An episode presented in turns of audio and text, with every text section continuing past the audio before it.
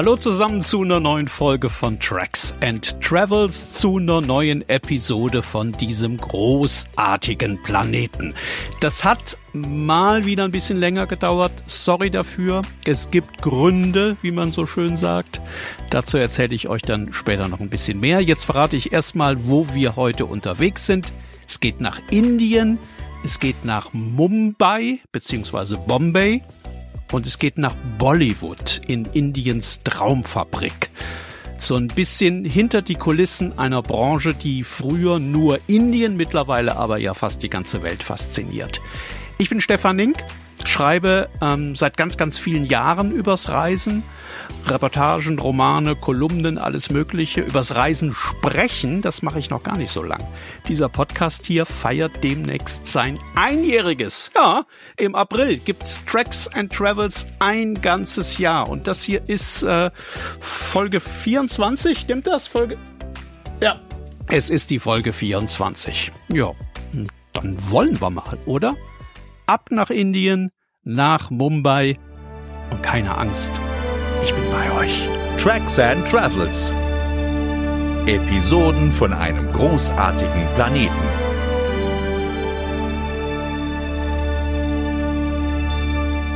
Und ich kann sehr gut nachvollziehen, dass sich viele nicht komplett wohlfühlen bei dem Gedanken, nach Mumbai zu reisen. Die Stadt ist tatsächlich ein fürchterlicher Moloch. 20 Millionen Menschen, es ist überall eng, es ist überall laut, es ist überall heiß und man braucht tatsächlich ein paar Tage, bis man sich da irgendwie halbwegs dran gewöhnt und halbwegs akklimatisiert hat. Und selbst dann hat man immer noch immer wieder mal diese Momente, in denen man denkt, jetzt lasst mich doch einfach alle mal für ein paar Minuten in Ruhe.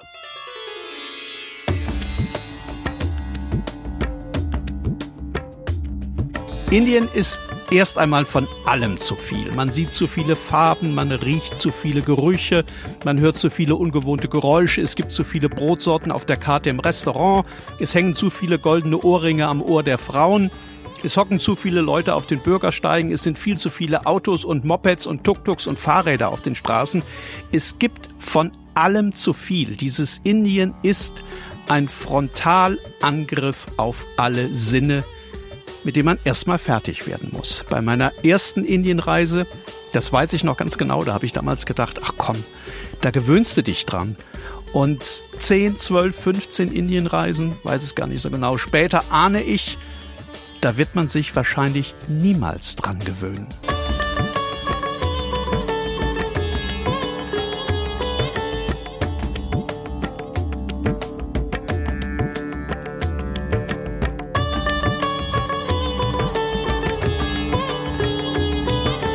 Da war ich also in Mumbai, das die allermeisten Leute vor Ort immer noch Bombay nennen. Und ich hatte, bevor ich dahin geflogen bin, zu Hause alles organisiert.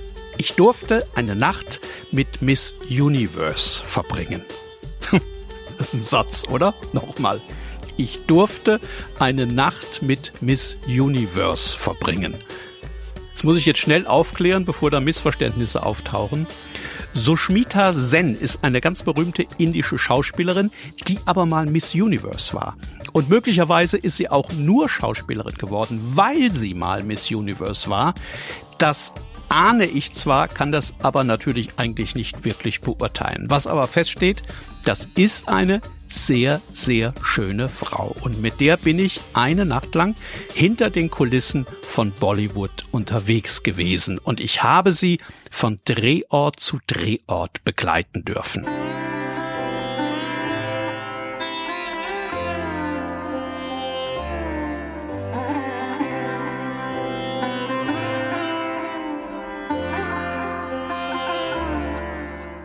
Also, ich war deswegen nachts mit der unterwegs, weil in Bollywood so gut wie ausschließlich nachts gedreht wird. Das hat einen ganz profanen Grund. Das hat vor allem mit dem Verkehr in der Stadt zu tun. Die Bollywood-Studios, die liegen zum Teil sehr weit voneinander entfernt. Und weil die Stadt tagsüber komplett komplett verstopft ist, würden die Schauspieler permanent im Stau festhängen und kämen wahrscheinlich niemals irgendwo pünktlich an. Und deswegen sind die Dreharbeiten nachts. Jetzt fragt man sich natürlich als nächstes, wieso müssen die denn überhaupt von einem Studio zum anderen fahren? Antwort, weil erfolgreiche Schauspieler in Bollywood immer mehrere Filme parallel drehen. Also das heißt, um 21 Uhr sind die im Studio A, drehen dort, werden dann schnell zu Studio B neun Straßen weitergefahren, wo sie einen Auftritt in einem ganz anderen Film haben um 10 und dann geht's weiter in Studio C, wo es dann möglicherweise um zwei Uhr nachts weitergeht. Wenn man das weiß, dann ahnt man, warum die Schauspieler in den Bollywood-Filmen manchmal so ein bisschen hölzern rüberkommen und man öfter mal den Eindruck hat, die wüssten gar nicht so richtig, um was es in dem Film überhaupt geht, in dem sie da gerade auftreten. Und das ist so. Die wissen das manchmal tatsächlich nicht. So Schmita zum Beispiel hat ihren Text für den nächsten Auftritt immer erst auf dem Weg zu diesem Auftritt im Auto gelernt. Und manchmal war sie, glaube ich, auch ganz, ganz froh, wenn wir ähm, trotz der nächtlichen Fahrten mal wieder irgendwo im Verkehr festigen. Da hatte sie dann nämlich ein bisschen mehr Zeit zum Üben. Ich äh, weiß nicht genau, wo das Limit momentan liegt. Als ich in Bollywood war, durften Schauspieler zwölf Filme gleichzeitig drehen. Vorher war die Zahl mal viel, viel höher. Kann sein, dass sie wieder ein bisschen niedriger ist als zwölf, aber damals war das so zwölf Filme. Das muss man sich mal vorstellen. Zwölf Rollen gleichzeitig. Und in jeder dieser Rollen sollst du natürlich so tun, als sei genau das die Rolle deines Lebens. Also ich kann euch sagen, man hat es nicht leicht als Bollywood-Star.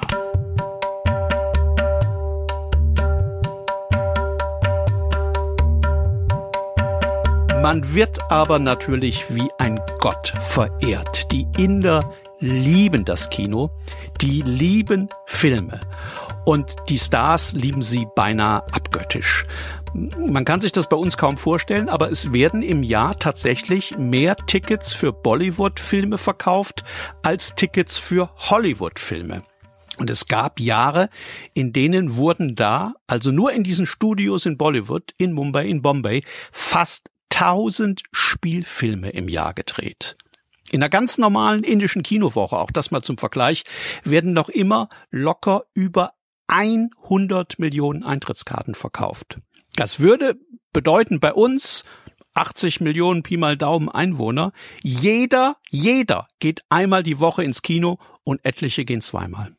Die großen Stars sind deswegen in Indien auch richtig große Stars. Also der Rummel um diese Leute lässt sich überhaupt gar nicht vergleichen mit dem Rummel um Schauspieler bei uns. Die können in Indien tatsächlich keinen halben Meter gehen, ohne einen Ring aus Bodyguard um sich zu haben. Wo immer die auftauchen, bildet sich sofort eine riesen Menschenmenge um die herum.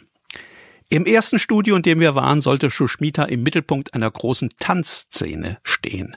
Wir waren natürlich zu spät, wir stürmten da rein, da wurde noch schnell das Make-up korrigiert und das Haar in Ordnung gebracht, also bei ihr, nicht bei mir. Und dann rief der Mann im Regiestuhl ganz laut Silence! Und zehn Meter dahinter rief ein Silence Caller ebenfalls Silence! Also die heißen wirklich so, Silence Caller. Die machen nichts anderes als Silence zu rufen. Und als dann genügend Leute genügend oft Silence gerufen haben, dann war tatsächlich Stille und dann ging es los.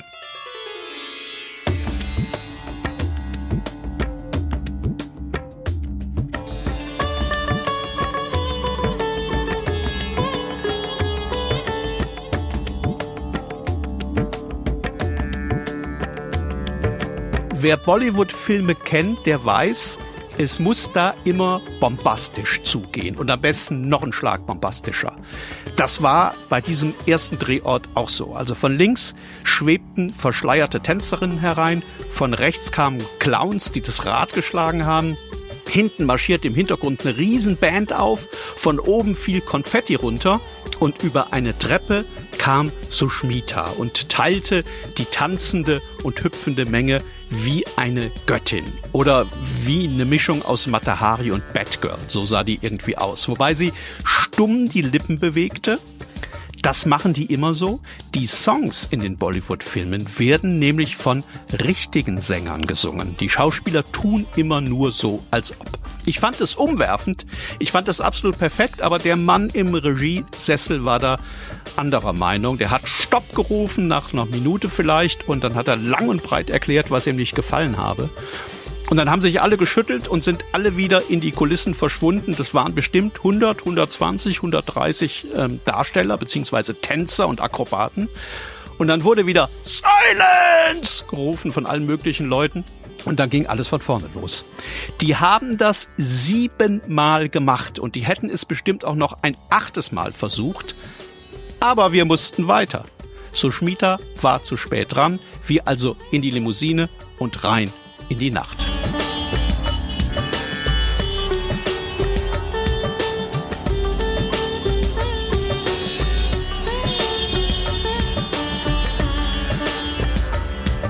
Wer sich so Bollywood-Filme ab und an anschaut, der weiß, die werden so gut wie alle nach einer bestimmten Standardrezeptur zusammengestellt. Es gibt ähm, in Indien ein Wort dafür, das auch, glaube ich, mittlerweile weltweit bekannt ist. Masala-Movie heißen die auch. Masala ist das Wort für Gewürzmischung. Und wenn man das jetzt äh, überträgt auf den Film, da kann man sich vorstellen, da ist von allem ein bisschen was drin und am Ende schmeckt es allen hoffentlich. Unbedingt dazu gehören ein armer Held und eine reiche Schöne. Kann auch umgekehrt sein. Ein heimtückischer Schurke, ein treuer Freund und natürlich eine gute Handvoll dieser Songs, die später natürlich klar in der Vermarktung allesamt Hits werden. Also Bollywood ist nicht nur für den Film eine ganz, ganz wichtige Wirtschaftsgröße in Indien, auch für die Musikbranche, auch die profitiert total davon das Drehbuch zu so einem Masala-Movie kann, äh, naja, wir es mal, ruhig ein bisschen abgefahren sein, ruhig ein bisschen wirr. Also da werden oft äh, Shakespeare, James Bond und das Ohne-Sorg-Theater mit Heidi Kabel miteinander verzwirbelt. Und das Geschehen wird atemlos Richtung Happy End gepeitscht. Es gibt immer ein Happy End. Und äh, kurz zuvor werden die 28 Handlungsstränge irgendwie zusammengeführt. Und wenn das jetzt nicht so ganz funktioniert, ist es auch nicht schlimm. Die Zuschauer nehmen ihren Stars kleine logische Ungereimtheiten nicht übel.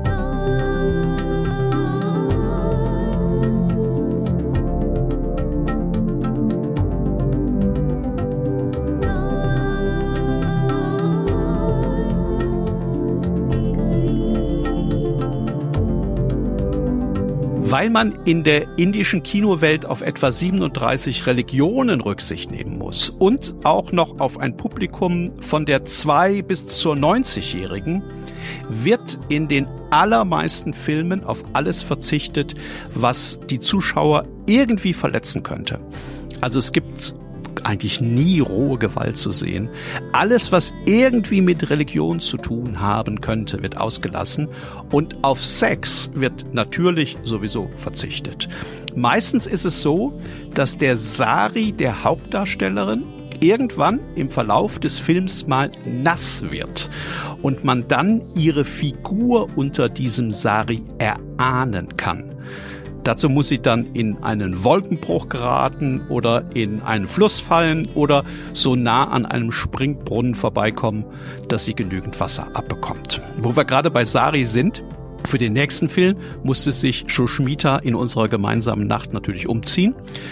Und ich habe mir damals aufgeschrieben, wie sie anschließend aussah, weil ich das nicht fassen konnte und weil ich wusste, das vergisst du zumindest zur Hälfte, wenn du das nicht notierst. Ich habe das nochmal hier gefunden. Also, ich lese das mal vor, was ich aufgeschrieben habe. Sushmita Doppelpunkt.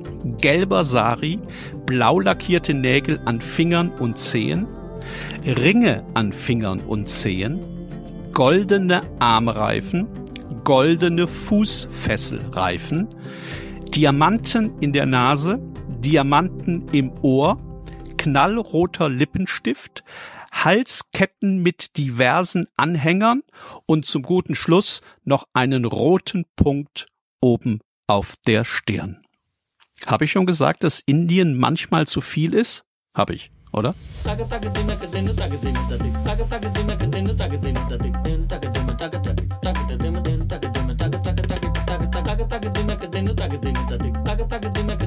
Wir waren tatsächlich die ganze Nacht unterwegs in fünf verschiedenen Studios bei fünf verschiedenen Dreharbeiten. Ich war komplett groggy am Ende und ich kann mir vorstellen, wie anstrengend so ein Filmtag, der ja eigentlich eine Filmnacht ist, für die Schauspieler sein muss. Wenn Inder hinauf zur Leinwand schauen. Das ist ein Zitat von Salman Rushdie. Wenn Inder hinauf zur Leinwand schauen, hat er geschrieben, dann ist das so, als würden sie in den Himmel blicken. Und irgendwann werden dort ja dann auch die Filme zu sehen sein, für die Joshmita Sen in besagter Nacht vor der Kamera stand. Tracks and Travels Episoden von einem großartigen Planeten.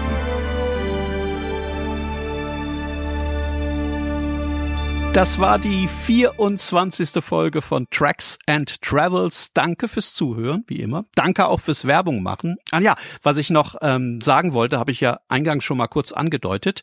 Tracks and Travels hat Nachwuchs bekommen. Ja. Und zwar einen Podcast, in dem es ausschließlich um Irland geht. Der heißt Irisch gut, Stories und Tipps von der grünen Insel. Irisch gut. Und es gibt ihn genau wie Tracks and Travels auf allen Plattformen und auch auf der Seite von Ireland.com. Könnt ihr ja mal reinhören. Gefällt euch ja vielleicht auch. Ich bin mir sicher, euch gefällt das. So oder so, wir hören uns hoffentlich ganz bald wieder. Bis dann.